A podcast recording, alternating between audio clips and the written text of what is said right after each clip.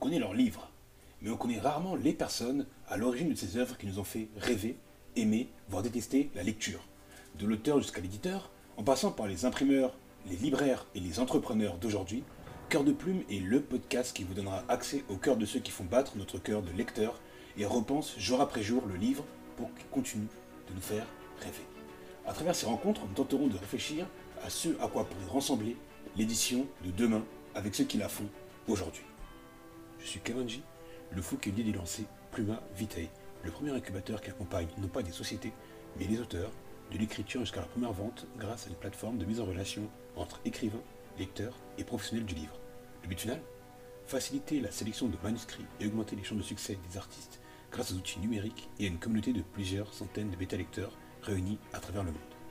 Pour en savoir plus, rendez-vous sur Plumavitae, p l u m a v i t a e Si vous lisez, écrivez, éditez ou travaillez dans le monde du livre, n'hésitez pas à vous abonner et à partager ce podcast afin qu'ensemble, on réfléchisse à comment révolutionner le monde de l'édition. De même, n'hésitez pas à nous envoyer vos manuscrits ou vos suggestions pour améliorer cette émission. Que la pluie soit avec vous. Pardon. Bonne écoute.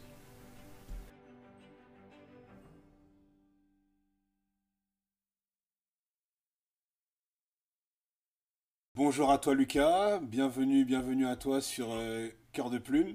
C'est euh, mon premier interview, mais comme je le disais en off, moi, l'interview, je- pourquoi je fais Cœur de Plume? Bah, C'est surtout pour moi, je suis parti avec pas mal d'a priori quand j'ai lancé Plume Vitae.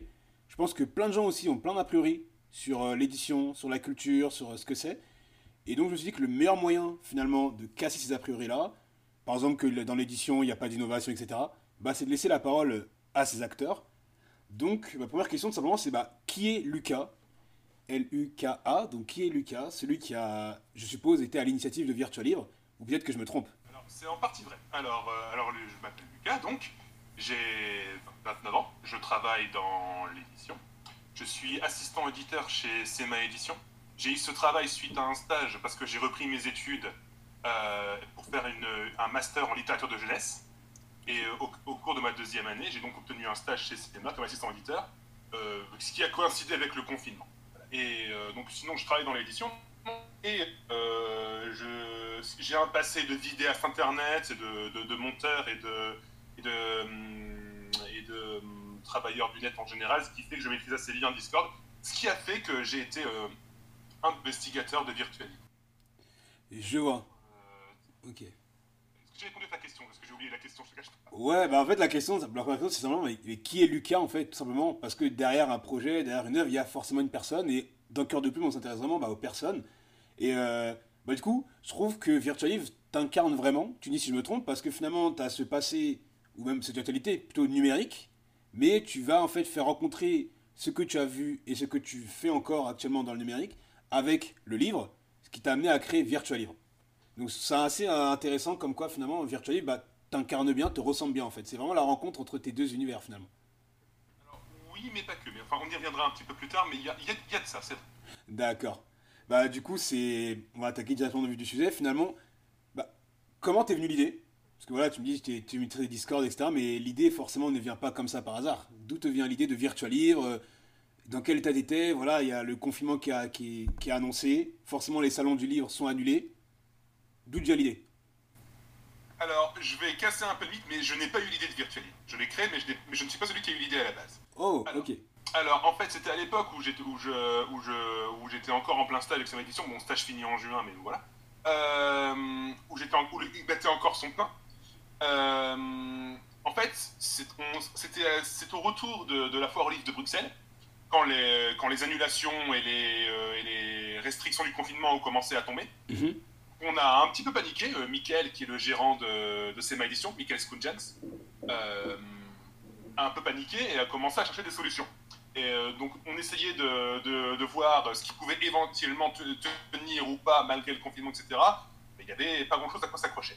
Du coup, un soir, euh, Michael vient me voir. J'ai une idée. Est-ce qu'on pourrait créer un livre sur Discord? Alors moi, je réfléchis quelques secondes et je dis, c'est possible, mais bon sang, ça va être, une affaire de, de malade. Ça va, être, ça va demander un boulot de dingue. Alors je lui ai dit oui, c'est du génie, mais euh, je, vais avoir besoin de tout le soutien. On a créé Virtual Livre, c'est-à-dire que, c'est-à-dire mais euh, on a créé donc on a créé le Discord, on a commencé à rassembler des écrivains, ramener les écrivains de SEMA, puis les écrivains d'autres éditeurs qui ont été intéressés, etc. On a fait une première édition qui était vraiment limite improvisée parce que Michael nous a laissé deux semaines pour tout faire. Parce qu'il voulait absolument en faire un au mois de mars. Donc on a réussi à en faire un au dernier, à, la fin de mars, mais, mais vraiment on était sur les genoux à la fin. On en a, fait une autre en avril, un petit peu plus tranquille parce qu'on a un petit peu plus, plus, plus voir comment faire et comment s'en sortir. Et on a pu ouvrir, la, et on a pu ouvrir la, les, candidatures à euh, plus de gens parce que euh, il faut savoir une chose, c'est que le, bon ça j'expliquerai pourquoi plus tard, mais on n'a pas pu se contenter uniquement des écrivains. C'est-à-dire que si on s'était contenté des écrivains, le, le, le, Discord n'aurait jamais décollé. Euh, du coup, on a dû ouvrir ça à un maximum de, de, disciplines liées à Internet. Donc pour la deuxième édition, on a ouvert ça aux vidéastes Internet. Donc euh, en général, c'est des, des youtubeurs, vu que YouTube est la plateforme dominante. Donc mhm. on a ouvert euh, ça à des vidéastes Internet qui ont, dont, donc Glappy, j'ai oublié le nom du second. Je mettrai ça dans les notes si tu veux, ou même dans l'article plus en détail. Mais ok. Avec des liens. Et excuse-moi. D'accord. et excuse-moi. Qui sont un duo comique de, de youtubeurs, mais qui ont fait une conférence extrêmement intéressante sur les, liens entre jeux vidéo et littérature, parce que ce sont deux gros lecteurs. Surtout Glappy, mais ce sont deux gros lecteurs. Du coup, ils ont fait une très belle conférence là-dessus. Et c'était intéressant, intéressant de voir cette part de la, de la pop culture s'emparer de la littérature et en parler à sa façon. C'était vraiment sympathique. Et euh, pour la troisième édition, celle qui va arriver, donc qui va arriver du 29 au 31 mai, nous avons ouvert les candidatures aux créateurs de jeux de rôle sur table. Donc je sais pas si tu connais ce genre de, narration. Si, si, si, si, si, je trouve ça, je trouve ça vraiment cool. Enfin, parce que du coup, moi j'aimerais juste revenir justement sur ce que tu as dit. Donc, par exemple, tu m'as dit au début, la première édition, vous avez ramené des auteurs. Euh, mais comment tu les as ramenés en fait? C'est parce que voilà, par exemple, moi, pour plus détailler, voilà, je pourrais te raconter, dans le monde des startups, il y a des stratégies qu'on appelle gros hacking. Voilà, on va chercher des clients. Là, pour le coup, bah, vous avez très peu de jours, donc tu m'as dit, mais il fallait séduire les auteurs, leur dire voilà, ok, le salon du livre est annulé, mais on a quelque chose d'autre à vous proposer. Je vais revenir à nouveau sur les clichés qu'on a du livre. Hein. Non, le livre, l'innovation, on n'aime pas trop ça. Le numérique, quand on pense numérique et livre, on pense à Amazon. Quel est le discours que vous leur avez donné aux auteurs, aux, éditeurs, même à des lecteurs? Parce que voilà, moi je suis venu aussi en tant que lecteur à ce salon-là pour voir comment ça se passait. C'est quoi, c'était quoi le discours pour, ces, pour cette première édition si tu t'en souviens. Bien, en fait, on n'a pas, on n'a pas eu tant que ça de mal à les convaincre parce que pendant le confinement, bon, c'est encore, ça va encore être le cas assez longtemps pour les écrivains parce que comme j'ai dit, la, vie culturelle est encore en stase. Yes.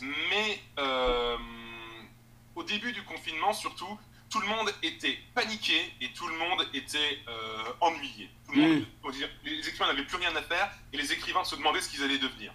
D'accord. Il y avait cette situation qui faisait, qui faisait que quand on est arrivé avec une alternative, les gens se sont dit dans le doute on essaie. Mais c'est vrai qu'il y a eu des résistances, des gens qu'on a dû convaincre, qui étaient tout à fait acceptables, il n'y a pas de problème. Je Bien sûr. comprendre que des gens n'aient pas, euh, pas envie de s'intéresser à cette solution, c'est tout à leur honneur. Mm. Mais euh, en général, le discours qu'on avait pour les convaincre, c'est montrer que c'était. En fait, l'objection que les gens avaient, c'est c'est trop compliqué, je vais pas y arriver, les gens vont pas comprendre. Et du coup, le plus, le, plus gros du travail consistait à hum, convaincre les gens qui étaient réticents c'était pas quelque chose qui allait demander 10 euh, ans d'apprentissage pour être maîtrisé.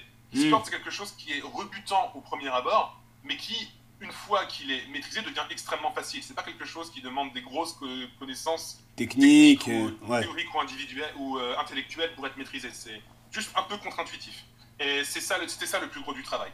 Après, euh, il y, a aussi une partie des gens qui, qui le disent encore d'ailleurs. je, sais, bon, je ne citerai pas de nom par exemple. Non, c'est pas. Voilà, voilà, c'est pas la peine. Mm. Mais il euh, y a des gens qui disent, parfois en face de moi, parfois dans mon dos, que c'est pas un vrai salon. Euh, on ne peut rien contre ça. Je veux dire, c'est un, c'est un, c'est un, c'est un, cliché ou une, c'est un cliché qu'ils ont en tête. Je peux comprendre, mais ça, on n'y peut rien. À, à, part attendre que les gens, euh, que, que, la, que les gens aient la réussite valide ça petit à petit et que les gens acceptent ou pas. Mais il y, a mm. effectivement mm. cette résistance. Oui. Ouais. Mais ça, ça c'est pour ça que moi je trouve ça hyper intéressant parce qu'à nouveau, comment j'ai découvert euh, ce Discord pour la petite histoire, euh, bah, c'est une éditrice qui l'a propulsé sur, sur euh, LinkedIn. C'est vrai que j'ai vu très peu de, de retours, mais justement, nous, bah, moi qui suis dans, plus dans le monde numérique, de la partie numérique du livre, et d'autres entrepreneurs du livre, nous, tout de suite, on a dit purée, cette idée est géniale. Mais c'est vrai que d'un point de vue juste artistique, j'ai pas vu beaucoup de gens réagir à son post sur LinkedIn. Là, et pour le coup, là maintenant, je suis revenu sur ce poste-là et je vois maintenant des auteurs, des éditeurs de mon LinkedIn et de son LinkedIn qui commencent à liker, à se partager, etc. Donc, il y a cette résistance-là, comme dis, de est-ce que c'est un vrai salon ou pas? Mais je comprends, je comprends totalement. Euh, est-ce que du coup, la question qui, que je vais venir derrière, est-ce que c'est pas aussi. euh, ils n'ont pas compris la vision?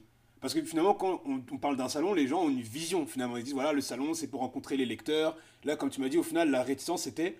C'est pas moi, je vais pas comprendre, mais la plus grande réticence, c'est est-ce que les autres que je vais peut-être avoir amené à ramener, par exemple les, les lecteurs, les éditeurs, etc., ils vont comprendre. Quand un écrivain me dise les autres vont pas comprendre, ce que je comprends pas là, c'est est-ce que bah, les lecteurs vont venir, vont me suivre en fait, par exemple. Est-ce que c'est pas un problème de vision? Est-ce que les gens n'ont pas compris la vision Euh, Après, je sais pas si suis de toutes les réticences, mais c'est- je trouve ça hyper intéressant en fait. Je pense qu'il y a effectivement, qu'il y avait effectivement, et qu'il y a toujours pour certains, un petit problème de vision, effectivement. Je pense que beaucoup de gens euh, avaient cette vision, euh, que, que quelque chose d'artificiel, quelque chose qui n'allait pas être convivial, etc. Alors que les gens qui euh, avaient du monde avaient, avaient, ont vraiment passé un très bon moment. Il y a des stands qui n'ont pas eu de chance et qui n'ont pas eu beaucoup de monde, c'est vrai, même si au fil des éditions, ils sont de plus en plus rares. Donc on a bon espoir pour que la prochaine, tout, le monde, tout, tout soit plein. En tout cas, on fait tout pour. Le premier, pour donner une idée, il y avait, il y avait quand même, c'était assez en demi-teinte, il y avait pas mal de stands qui étaient vides. Bon, les écrivains ont passé un bon moment, ils ont rendu visite à leurs collègues, et pas mal de stands qui étaient vides. Pour le second, il y avait juste quelques stands qui ont été mal desservis, et souvent à cause de maladresse de notre part, qu'on a rectifié. Euh, donc il y avait ça. Il y a aussi le fait, il y a aussi le côté technique, c'est-à-dire que pour profiter pleinement du, de, de Virtual Libre, il faut une connexion relativement stable, il faut un micro de, de qualité acceptable. C'est des choses que tout le monde n'a pas sur son ordinateur. Hum, hum, Les micros hum, intégrés ne sont pas toujours suffisamment, euh, suffisamment performants pour ce genre de choses, ce qui fait qu'il y a aussi ce côté technique qui rebute les gens. Après, je pense qu'il n'y a pas que ça. Je pense qu'il y a aussi une question euh, d'habitude. C'est-à-dire que, euh, concrètement, la, plupart des, salons du livre euh, classiques, euh, qui se passent dans, le monde physique, si j'ose dire, c'est assez difficile d'y participer. en fait. C'est pas quelque chose de naturel pour pas mal d'écrivains. Et beaucoup d'écrivains doivent aller à 10, 15, 20 salons avant de commencer à comprendre comment ça marche, comment éventuellement attirer les gens, comment faire bien fonctionner son stand, etc. Et je pense que, en fait, beaucoup d'écrivains expérimentés qui avaient la, la- cette science du stand, ils arrivent à Virtua Livre et, et c'est nouveau des novices. Et je crois que c'est assez difficile à supporter pour pas mal d'écrivains, ça. Après tous les efforts qu'ils ont fait pour euh, euh, réussir à s'en sortir au niveau des stands physiques, je pense que repartir de zéro, c'est assez frustrant. Je pense qu'il y a ça. Mais je pense qu'il y a aussi le fait que le, un stand euh, numérique, euh, un salon du livre numérique, demande des efforts euh, peut-être moindres ou, ou- ou supérieurs pour un, qu'un salon physique, je ne sais pas. Euh, j'ai pas encore eu la, la chance d'organiser un salon physique, ça viendra peut-être un jour, mais pour l'instant non. Donc je ne sais pas. Mais je pense que ça demande des efforts différents.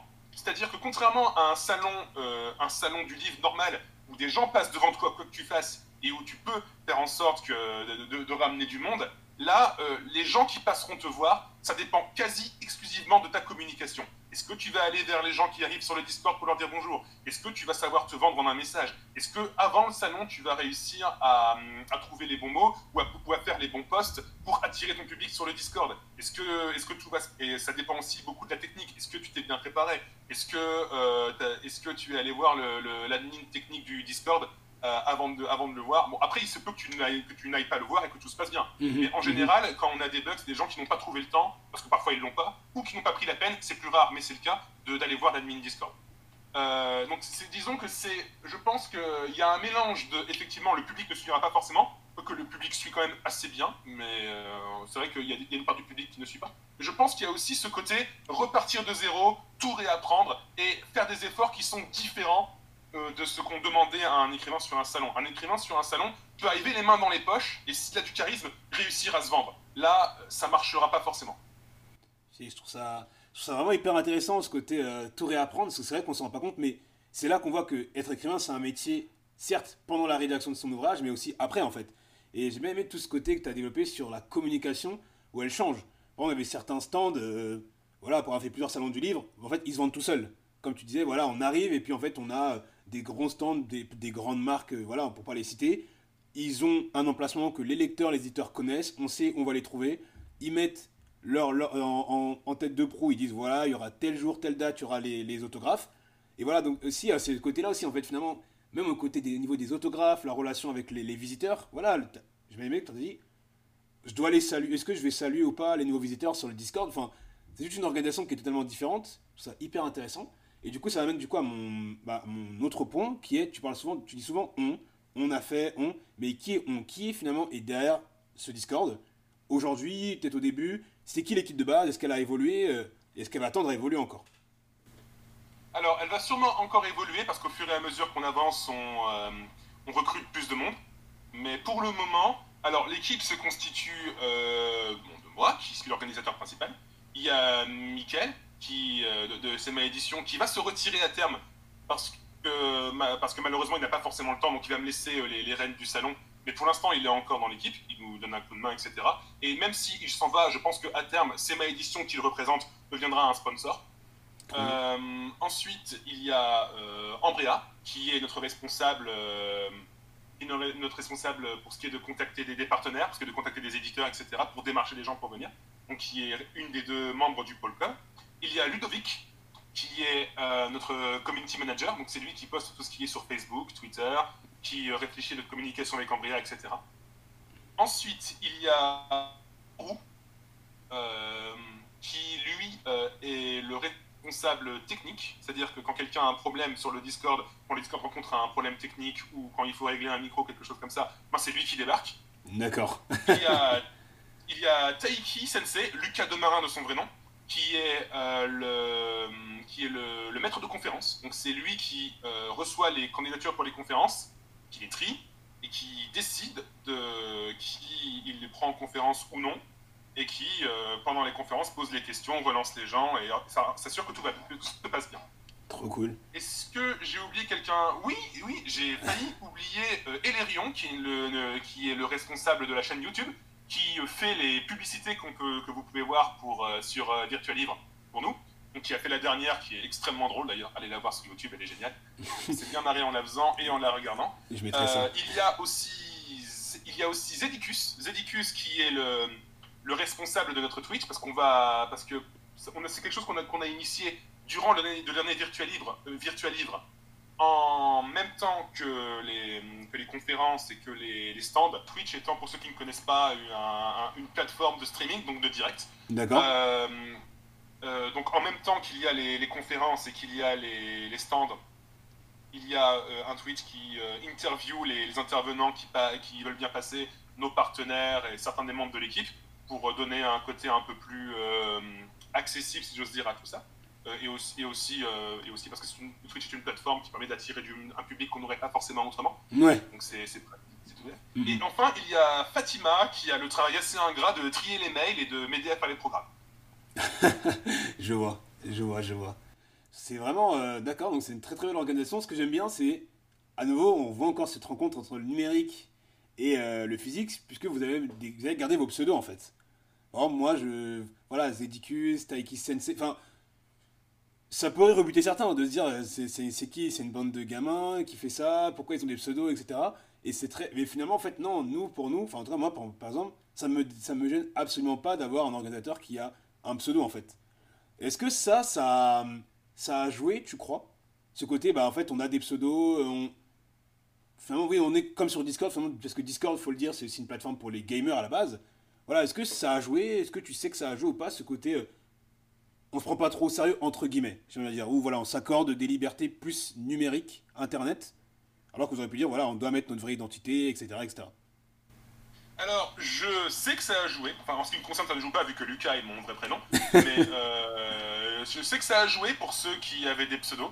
Euh, je, ne dirais pas non, hein, mais euh, il y a un écrivain qui nous a qualifié de cours des miracles.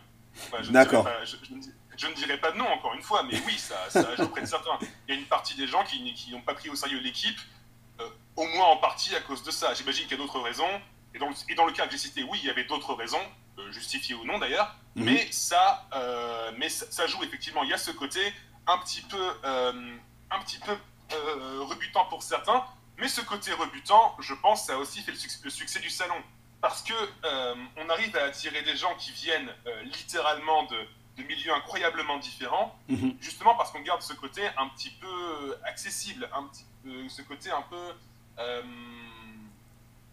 un geek entre grosses paires de guillemets. Bon, c'est un mot que j'aime pas utiliser parce que ça veut tout et rien dire, mais ce côté un peu geek entre guillemets, c'est ça a aussi attiré un public qui ne serait pas venu autrement. Et je pense que c'est ce qui fait la force du salon, c'est que certes on a tendance à peut-être rebuter une partie du public classique du livre Mais je pense que si les gens voulaient voir le même voulais voir le public qu'ils ont d'habitude, ils n'iraient pas à Virtual Livre. C'est ça le principe, c'est que c'est justement le gros atout, c'est que c'est un public autre qu'on ne toucherait pas autrement. Bon, t'en as un peu parlé, mais au niveau des retombées. Euh, finalement, en termes de retombées là, du coup, vous allez organiser le troisième Virtual Livre.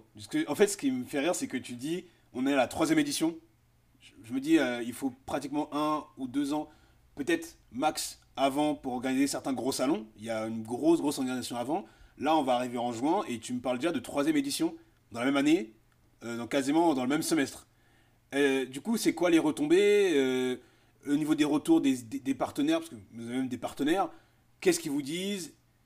Voilà, finalement, le troisième Virtual Live, qu'est-ce qu'il aura de mieux? Est-ce que, vous avez, je sais pas, est-ce que vous avez des améliorations à faire? Est-ce que vous avez des points que vous avez améliorés? Et surtout, est-ce que ça a eu des retombées positives pour certains éditeurs qui, comme tu l'as dit, n'auraient peut-être pas eu la même visibilité sur un salon physique? Ou même des auteurs. Hein. Et là, en fait, dans le se sont totalement retrouvés euh, dans leur élément, finalement, si je puis dire. Eh bien, euh, alors, ça fait beaucoup de questions. Ouais. Euh, alors, pour commencer, au niveau des retombées. Pour la première édition, les retombées ont été majoritairement positives. Mais c'était un coup d'essai, donc il y a eu beaucoup de. On nous a beaucoup dit oui, ça ne fonctionne pas, vous pourrait l'améliorer. Ce qu'on a fait d'ailleurs. Dans la mhm. plupart des cas, les critiques étaient parfaitement justifiées et nous ont aidé à améliorer le salon. Pour le second salon, c'était beaucoup plus polarisé les 90%, 90 des, gens qui ont participé étaient soit très positifs, voire dithyrambiques, on s'est posé des questions parfois, soit, euh, euh, plutôt positifs, et une toute petite partie des gens ont été extrêmement négatifs par rapport aux retombées. C'est, euh, bah, en fait, il y a, une seule personne que je n'aimerais pas encore une fois qui nous a fait vraiment qui, nous a, vraiment dit ouais qu'on était incompétent, qu'il y avait, qu'il y avait personne qui est venu le voir, qui qu'on était, était nul, qu'on était une cour de miracle et, plein de choses comme ça, quoi. Donc euh, voilà, bon, je, pense que je pense de toute façon ce monsieur ne reviendra pas, donc euh, restons-en là. voilà. Euh, mais globalement, les retombées sont extrêmement positives et ça nous a beaucoup surpris. C'est que les gens, des gens, et, pas forcément les gens qu'on attendait, je veux dire, pas, pas parce qu'on avait des a priori sur les gens, parce qu'on s'attendait peut-être plus à avoir du soutien de la part de, de SEMA Édition, qui, des écrivains de SEMA Édition, qui euh, organisaient ça. Les écrivains de ces éditions, tous étaient très positifs. Mais euh, ceux qui se sont vraiment investis à fond, qui ont fait, de, qui ont fait beaucoup de communication sans qu'on leur demande quoi que ce soit et qui ont vraiment aidé à fond, ben c'est des, des, autres éditeurs. Je vais citer Sudaren, par exemple, qui a eu un très beau succès au dernier euh, Virtual Libre. même en dehors des salons, on reçoit des notifications comme quoi ils, font de la pub, ils en parlent et on est très surpris par rapport à ça. Trop cool. Ouais, c'est trop cool, effectivement. Ouais, et euh, c'était quoi, quoi Est-ce que j'ai répondu à toutes les questions euh, Et en fait, c'était bah, tu as répondu, c'était vraiment voilà les points d'amélioration. Après, euh, du coup, ça fait un peu un teasing par rapport aux autres virtual livres qu'il y aura, je suppose. Voilà, tu as pris la scène Twitch. finalement, c'est quoi les freins quand on organise ce genre d'événement? Parce que typiquement, moi, ce que je vois comme apport, je me dis, on peut. Est-ce que c'est un événement qu'on peut répliquer facilement? On a parlé de l'aspect technique. Là, on a parlé de mettre une on a parlé du fait que bah, ça va forcément frustrer un certain public. Mais euh, est-ce qu'il y a des freins? Voilà, typiquement, moi, demain, je veux créer mon salon, euh, je vais faire la réplique du Virtual Livre, mais en Belgique, par exemple, ou euh, pour mon, pour, pour mon bah, comté, je sais pas. C'est ma édition est un éditeur belge, donc techniquement. Ah, bah, écoute, je sais pas, pour. voilà, je suis un éditeur en particulier et j'aimerais créer un salon du livre, mais focalisé, par exemple, je sais pas, sur une certaine thématique, disons, voilà, la romance. La romance. D'accord. Voilà. Bah. Quels sont les, les freins qu'il va y avoir, forcément, les frustrations qu'il va y avoir par rapport à un événement physique, mais aussi, surtout, vous, c'est quoi les apprentissages que vous avez eu après deux euh, Virtual Livres que vous pouvez nous donner?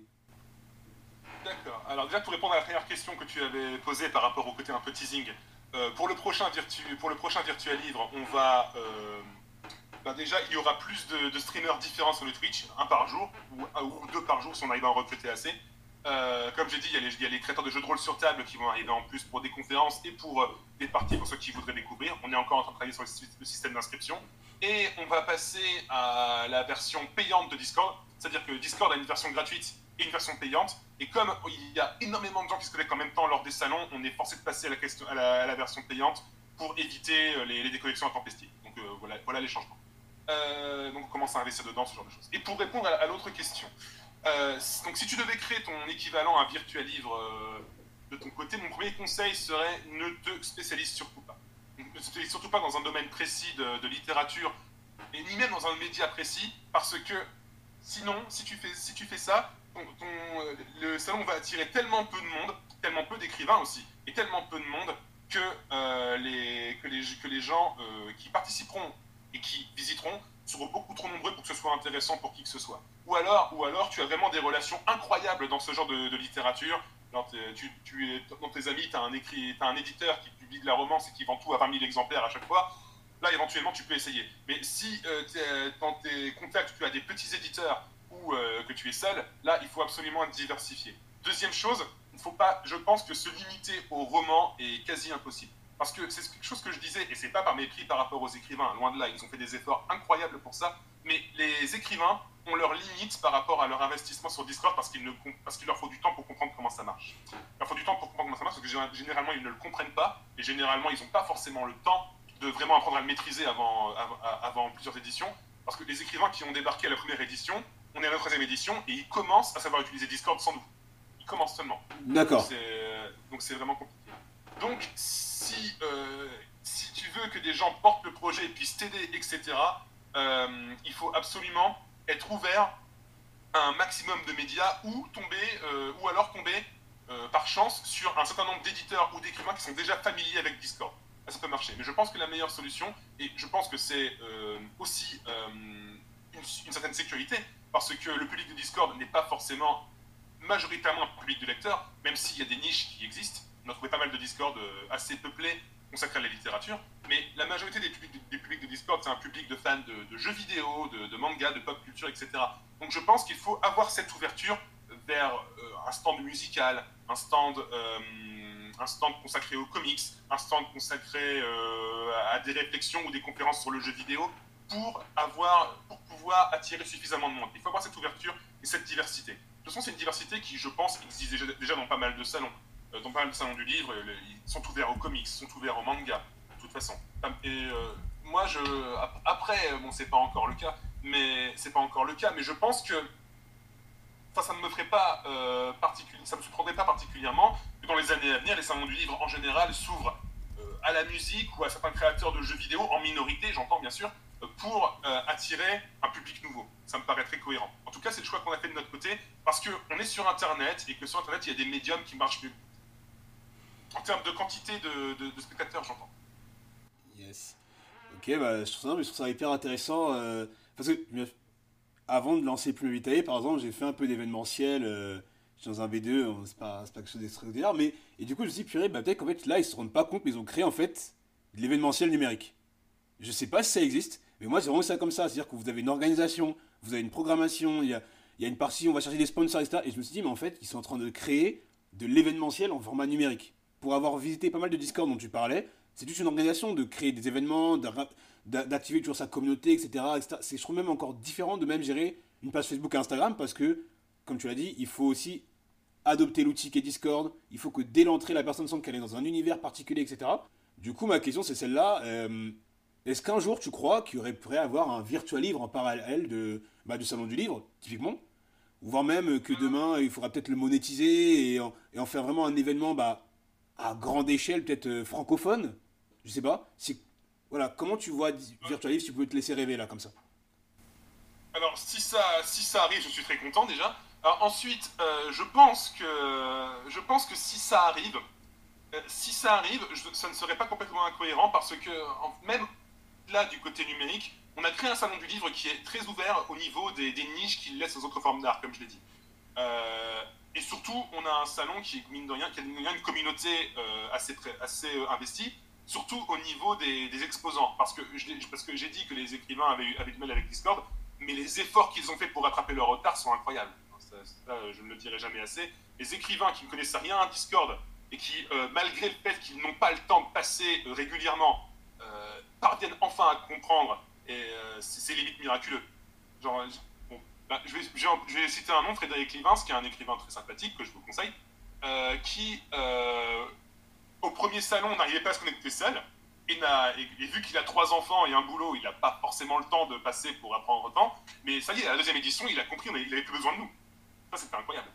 il, y a vraiment cet, investissement qui pourrait, pourrait nous permettre éventuellement, si on grandissait assez, euh, d'aller vers le salon physique. Et comme je l'ai dit, vu qu'on a ce, côté beaucoup plus euh, avec, avec beaucoup de neutralité dans le terme, ouvert que d'autres salons, éventuellement, on pourrait garder le concept de virtual livre qui, qui deviendrait, s'il était en physique, le livre et d'autres formes d'art qu'on n'a pas forcément l'habitude de mettre en relation. Éventuellement, je crois que ça pourrait être intéressant. Maintenant, on en est encore loin au niveau, de, au niveau des, de, du public qu'il faudrait pour, euh, pour lancer ça. Sans parler du capital de départ qu'il faudrait, parce que je pense que là, ouais. ce serait autre chose. Bah, justement, ça vient à, ma, à l'une de mes dernières questions par rapport à Virtual Live, c'est, euh, voilà, on sait qu'un événement, il faut chercher des sponsors, il faut chercher les moyens de le monétiser.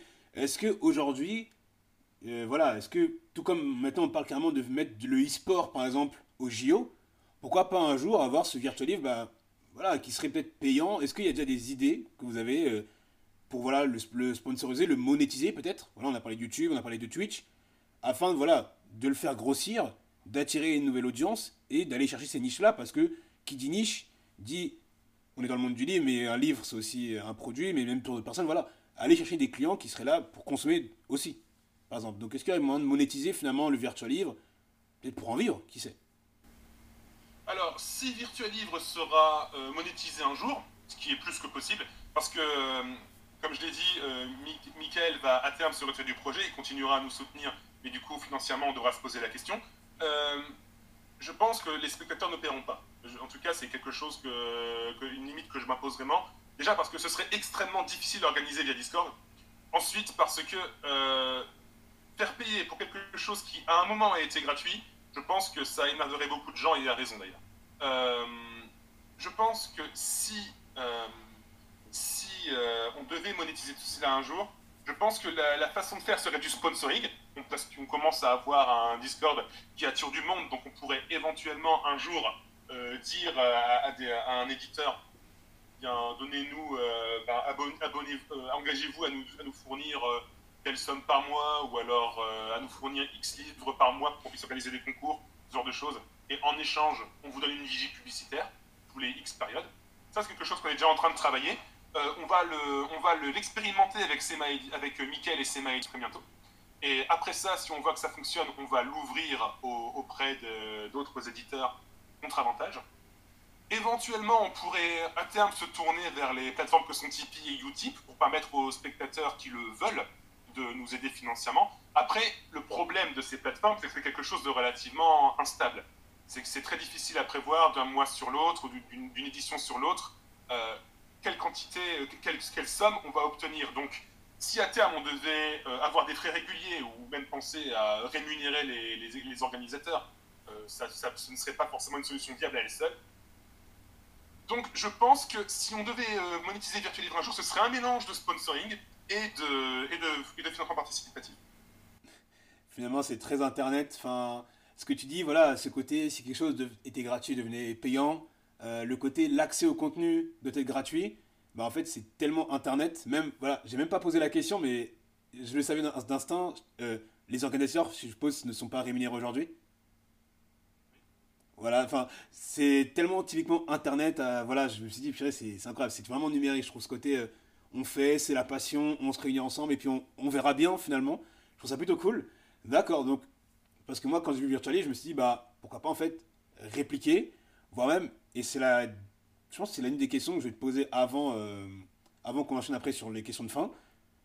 Voilà, là on voit depuis euh, le début ou même un peu avant le début du confinement deux sortes de mouvements qui se font autour des événements culturels. On va un peu sortir même au niveau du livre, même Berlin même je pense.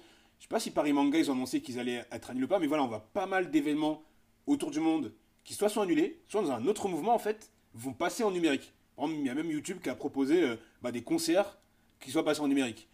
Et euh, du coup, je me posais la question, est-ce que tu verrais un jour, bah, en parallèle de ces salons qui seraient physiques, voilà, par exemple le salon de Julie, on peut même parler du salon euh, de Montreuil, même d'autres salons de Londres, etc. Et eh bien, justement, l'adoption d'outils numériques comme Discord, Twitch, Instagram TV, que j'ai vu exploser, euh, j'ai vu tellement d'interviews, moi, pendant ce temps de confinement, et eh bien pour suppléer justement à ça, et permettre, par exemple, moi je connais plein de gens qui ne peuvent pas aller sur Paris pendant le salon du livre, mais on pourrait y participer via tous ces, tous ces outils-là. Est-ce que tu penses que, voilà, il y a peut-être ce mouvement-là qui pourrait potentiellement le faire dans quelques années ou quelques mois peut-être, justement grâce à des initiatives comme Virtual l'adoption d'outils numériques comme ça je, je, pense que oui. Alors déjà, pour, tout, pour ne rien te cacher, il y a un équivalent à Virtual Livre qui est déjà en train d'être créé, qui, Oui. euh, qui, qui est créé par, euh, je ne sais ah, c'est ça, Nats Edition. Je suis sur leur, euh, sur leur euh, Ah yes. Nats Edition qui a annoncé, qui a annoncé la, création pour les, les 20 et 21 juin euh, prochains euh, un- d'un serveur Discord sur lequel aura lieu leur salon qui s'appelle Virtual Book, très joli nom, euh, qui, d'après ce que j'ai compris, lui tournera plus sur le côté écrit. Donc ils ont fait le choix de, de jouer sur le côté plus accessible qu'aurait, le- et moins rebutant peut-être qu'aurait le fait de parler aux écrivains par écrit. Alors personnellement, j'ai préféré privilégier, euh, enfin faire organiser un, salon qui privilégie euh, l'oral parce que je me dis que si on veut parler, euh, chatter avec un écrivain, on peut le faire sur Facebook de toute façon. Donc j'ai vraiment essayé de, me tourner vers le côté un peu plus exceptionnel qu'avait l'échange vocal. Mais eux euh, ont fait ce choix de- du, salon écrit. C'est un salon qui, pour l'instant, d'après ce que je vois, n'est ouvert qu'aux écrivains. On va voir si ça, marche. Je leur, souhaite, de- je leur souhaite vraiment de réussir de tout cœur. Donc euh, voilà, si ça vous intéresse, n'hésitez pas à aller euh, sur le Twitter de Nats Edition, il y a toutes les infos. Dac, je mettrai. un premier formulaire d'inscription, euh, voilà. Euh, et pour te répondre, euh, donc, euh, oui, je pense que ça pourrait être, comme, comme le montre la, le, la, la- la- oui, voilà, comme le montre la réponse de Nats Edition, la, réponse de Nats Edition à Virtual Livre, je pense que oui, c'est quelque chose avec laquelle il va falloir composer maintenant, parce qu'il y a clairement des avantages. Déjà, il y a pas mal d'é- d'écrivains, d'illustrateurs, etc., qui ont fait nos premiers stands avec nous. Après, bon, je pense que quand ils iront sur un vrai stand, il y aura, quand même un choc, mais ça leur a quand même permis de faire leurs armes dans certains domaines.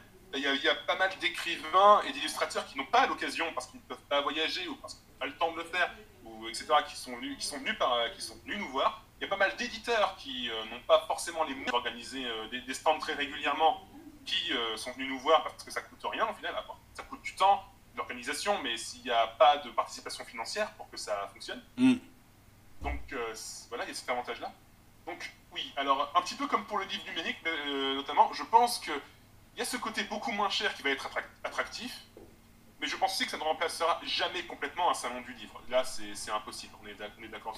Je Ouais. pense que personne n'en doutait, mais je, je le précise.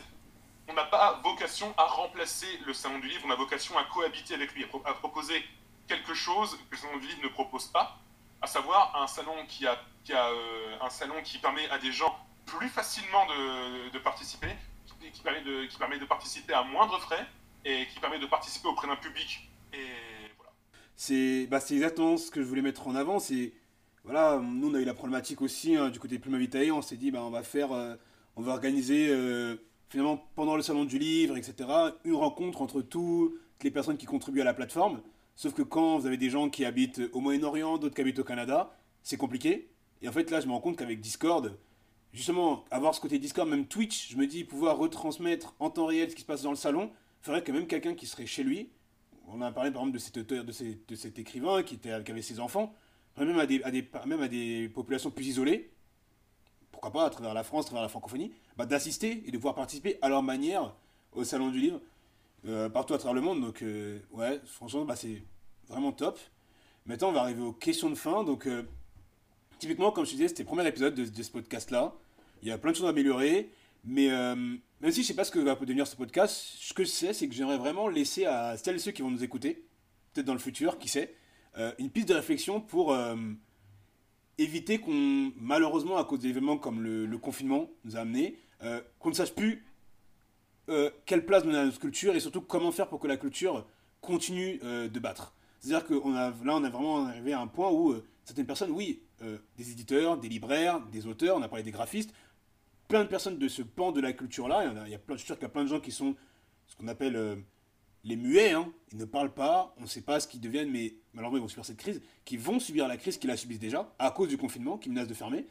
Et euh, du coup, ce podcast-là va vraiment être là pour nous dire, voilà, est-ce qu'il n'y a pas des leçons qu'on peut tirer, est-ce qu'il n'y a pas des, voilà, des, petits tips, des petits leviers qu'on peut activer à gauche à droite, comme ce Discord, pour éviter ce point-là. Et du coup, ma question, c'est celle-ci. Si tu pouvais euh, améliorer, ou si tu avais un point de la culture où tu aimerais avoir de l'impact, aujourd'hui, pour les, les, années ou les mois à venir, ça serait où Typiquement, si tu avais le choix de choisir n'importe quel point dans la culture à toucher, à améliorer, que tu semble que peut-être il est un peu fragile.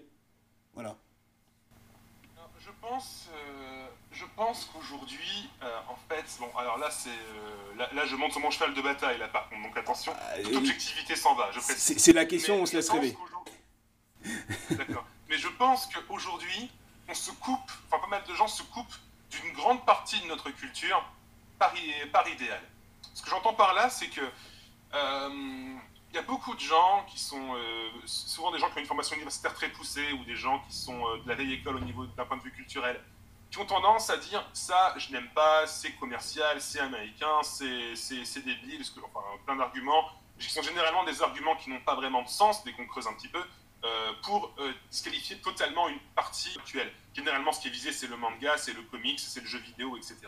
Et je pense que euh, ce qui a fait que Virtua Livre a... euh, bon, il y a aussi le fait que mon équipe est géniale, ça je le dirai jamais assez, mais euh, le- le- vraiment, euh, j'ai vraiment, là je fais une petite aparté, mais j'ai un talent euh, dans, dans la vie, c'est rassembler les gens. Pour le reste, je suis un imposteur. Et j'ai réussi à rassembler des gens qui sont vraiment, qui sont vraiment incroyables. Ça, je tiens à le souligner. Mais une des choses qui a fait que Virtua Livre a réussi, point de vue de, de la culture, c'est qu'on a réussi à faire cohabiter des gens qui jouaient à des jeux vidéo et qui n'ont jamais lu un, un seul bouquin, et des gens qui lisent tous les jours.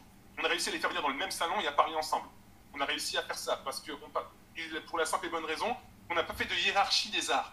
On n'a pas, dit pas dit aux gens qui venaient sur Virtua Livre pour faire une conférence sur le jeu vidéo et la littérature, vous valez moins que les éditeurs. On n'a pas dit aux éditeurs, vous valez plus que eux. On a mis tout le monde sur un pied d'égalité et on a dit, parlez, parlez de ce que vous, aimez, montrez ce que vous vendez, montrez ce que vous pouvez faire et, euh, et- tout, se passera bien. Et c'est quelque chose qu'on continue à faire avec le, en intégrant le, le, jeu de rôle sur table, qui pour moi est une forme de narration euh, qui est très intéressante, avec l'interactivité, etc. C'est un autre débat. Mais euh, vraiment, c'est le conseil que je donnerais en général aux gens euh, qui voudraient organiser quelque chose du, de l'acabit virtuel livre et qui voudraient euh, faire avancer la culture. Je pense que ça fait des siècles qu'on hiérarchise les, les- les arts, ça fait des, ça fait, ça fait des années qu'on on rabaisse les nouvelles formes d'art, etc. Et je ne suis pas en train de dire euh, qu'il faut accepter tous les arguments ou tout mettre sur le même pied d'égalité. Je peux, concevoir que certaines œuvres sont majeures et que d'autres le sont, moins, que ce soit pour des raisons subjectives ou objectives, c'est pas le problème. Mais ce que je suis en train de dire, c'est qu'il ne faut pas disqualifier une œuvre sur ses partis pris ou sur son médium. Et c'est vraiment deux choses qu'on a essayé de faire autant que possible et deux choses qui, je pense, si on arrivait à les faire à grande échelle, feraient vraiment avancer la culture dans le bon sens et décontracteraient beaucoup le débat des deux côtés. Autant du côté de ceux qui euh, sont à fond dans la pop culture et euh, considèrent la, culture classique, entre pose pas de guillemets, comme snob, autant que du côté des gens qui considèrent la, culture pop comme débile, alors que, euh, alors que de un, la culture classique a toujours puisé dedans, et que de deux, si la culture, si la culture pop était aussi débile, elle n'aurait pas engendré autant d'œuvres qui dureraient dans le temps. Très, très bien, très concis, très, très clair. Donc du coup, en fait, c'est ça, si je pouvais résumer, voilà, en entrepreneuriat, on dit toujours que ce qui compte, c'est le why, le pourquoi, la vision. Et du coup, est-ce que je pourrais résumer Virtualist dans cette volonté de casser finalement les frontières entre les arts pour euh, faire se rencontrer des personnes qui ne devraient pas se rencontrer finalement Ou qui ne pouvaient pas se rencontrer avant? Une des visions C'est justement, ce qu'on a essayé de faire parce qu'on a essayé. Notre principal argument de vente euh, auprès des éditeurs qui passent, c'est on a un public que vous n'aurez pas ailleurs. Après, pour la première édition, on a juste essayé de, essayé de faire un salon du livre en ligne qui donnait le coup. Mais dès qu'on a pu euh, prendre du recul et réfléchir, on s'est dit qu'est-ce qu'on peut apporter en plus? Qu'est-ce qu'on peut apporter en plus à un éditeur qui viendrait là et qui, qui- ne peut pas aller sur un salon du, euh, du, livre?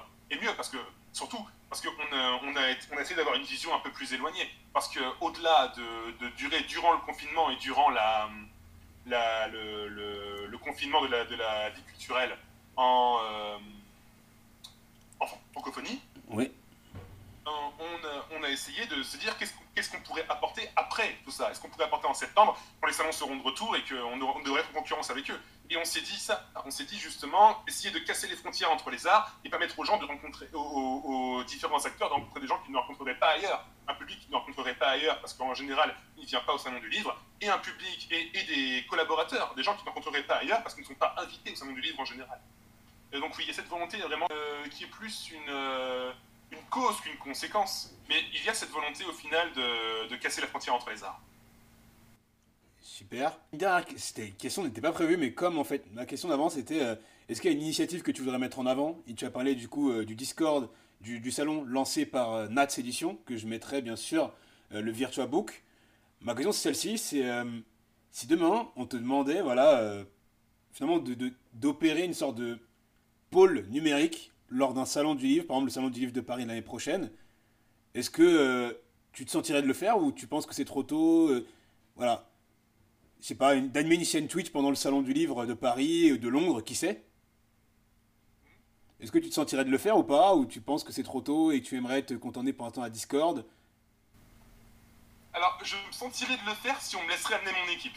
Tout seul, hors de question. Parce que, parce que, alors ça c'est une chose que j'ai dit, mais j'insiste dessus. Si j'avais été seul pour gérer Virtual Livre, je serais mort. Je serais mort et surtout, je ne serais jamais arrivé. Mm, vraiment, euh, c'est la chose dont je suis vraiment fier, c'est que j'ai réussi à rassembler des gens en compétences très diverses qui ont réussi à faire de ça, de faire de ce salon quelque chose d'énorme. Euh, donc je pense que si on me laissait amener mon équipe et imposer mes conditions, ou, en tout cas les proposer, oui, je le ferais. Mais si on me dit, non, toi, tu viens tout seul et tu remets ça tout seul, je dirais, je ne peux pas, je suis je comprends, je comprends, je comprends. On dit toujours, derrière un projet, il y a toujours une équipe. Euh, S'ils sont aussi géniaux que ça, je comprends que tu ne veux pas t'en séparer. Du coup, on va arriver bah, à la dernière question. J'espère que, tous tes coéquipiers entendront ce podcast-là et euh, pleureront en disant Purée, il nous a fait trop, dommage, c'est trop, cool. Euh, où est-ce qu'on peut te retrouver, toi, personnellement? Euh, voilà, est-ce que tu as un dernier mot de la fin Peut-être un dernier conseil, un petit mot à laisser à ceux qui nous écoutent? Alors si vous passez sur, alors si vous passez sur un stand euh, tenu par SEMA Édition, il est très probable que je sois, euh, que je sois sur le stand à, vendre des livres ou à, ou en, parler aux gens qui passent. Il paraît que je suis extrêmement doué, alors attention à votre portefeuille. voilà. Euh, sinon, ben, je suis beaucoup sur Discord ces temps-ci. Et à titre personnel, pour ce qui est de mes projets personnels, est-ce que j'en parle ici? Bon, allez, au pire, tu couperas en montage. Mais euh, je, suis, je suis créateur, d'un univers étendu et je suis en train de créer des sagas audio sur YouTube ces temps-ci. Donc j'ai une chaîne YouTube, on peut me retrouver moi. avec euh, toutes les histoires que je crée. Ah, c'est le moment de faire ta pub? Je pense. Ah, bah, écoute, je, bah, écoute, je, te passe, je te passerai le lien vers, ma chaîne et les gens pourront euh, jeter un oeil. Mais en gros, c'est un monde qui en se recoupe parce que même au niveau des univers fictifs que je crée, j'aime casser les barrières. C'est un mélange de post-apocalyptique et de fantasy l'univers. Bah, c'est très à l'image de Lucas, très à l'image de Virtual Live, tu es, dans la cohérence parfaite dans tout ce que tu fais. Ah bah, bah, écoute, je te, je te, remercie vraiment de donner ton temps. Euh, j'ai vraiment appris plein de choses et surtout, à nouveau, ça m'a prouvé que bah, derrière un projet, peu importe, il y a une équipe. Je t'ai interviewé toi, mais en réalité, je me rends bien compte que, comme tu l'as dit, sans les gens derrière toi, il n'y aurait pas eu Virtual Livre. Et euh, qui aurait pu croire que, voilà, que derrière finalement un post LinkedIn, en fait, il y avait une telle passion, une telle envie. Moi, je veux vraiment te remercier pour ça. Comme tu l'as dit, je sais pas ce que d'ailleurs Virtual Livre en septembre. Tu as parlé de concurrence. Moi, j'aurais plutôt de, complémentarité avec les autres salons. Parce que, encore une fois, voilà, il y a cette problématique-là. Le salon, euh, on l'a vu, quand il a été annulé, il y a des éditeurs qui clairement avaient mis beaucoup d'investissement dans ce salon-là. Donc ça coûte de l'argent. Est-ce que tu vas pas permettre en fait finalement de décloisonner et de, rendre accessible la culture à des personnes qui n'auraient pas pu y accéder? Et pour plein d'autres raisons. Euh, par exemple, le salon du livre encore ça, mais il y a d'autres salons où, par exemple, je sais que quand on est une personne handicapée, malheureusement, c'est pas aussi simple que ça. Voilà. Est-ce que c'est pas grâce au numérique la possibilité de permettre à ces personnes-là d'accéder? Je propose qu'on laisse ces questions-là en ouverture. Peut-être qu'en septembre, on fera un bilan. Je sais pas ce que tu en penses. Ah ben, pourquoi pas Ouais. Ouais, moi je vous vois bien. Donc, en tout cas, euh, merci à tous ceux qui nous ont écoutés jusqu'au bout de ce podcast. C'est le premier épisode. Il y a peut-être eu des ratés. Mais euh, avant d'être euh, apprenti podcasteur, je suis entrepreneur. Et dans l'entrepreneuriat, ben, on fait, on fait, on avance, on progresse, on itère. Et j'espère que vous nous suivrez jusqu'au bout. N'hésitez pas, comme a proposé Lucas, encore une fois, de bah, vous connecter sur Virtual directement sur Discord. Personnellement, ça fait deux semaines que j'apprends à mettre Discord. Si je suis arrivé, tout le monde peut y arriver. Merci à toi, Lucas. Yes, ciao. Voilà, c'est tout pour aujourd'hui. Merci d'avoir suivi cette émission. Pour aller plus loin, je vous invite à visiter les différents liens présents dans la description de l'épisode, ainsi que sur notre site plumevitae.co. N'hésitez pas à me contacter sur tous les réseaux, notre site ou à bienvenue at plumevitae.co pour nous faire des suggestions ou des propositions, car c'est ensemble que l'on bâtira le monde de la culture de demain. C'était Kevanji, le fou qui a l'idée de lancer plumevitae.co, le premier incubateur pour auteurs. À très vite et que la plume soit avec vous.